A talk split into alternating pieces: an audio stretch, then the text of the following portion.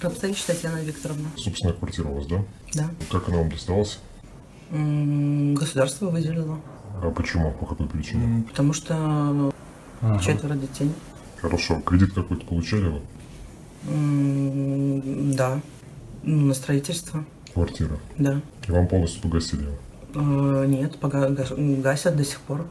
С какой размер? Э, Не знаю, гасит государство. Мгм, Понятно. А какой размер квартиры вашей?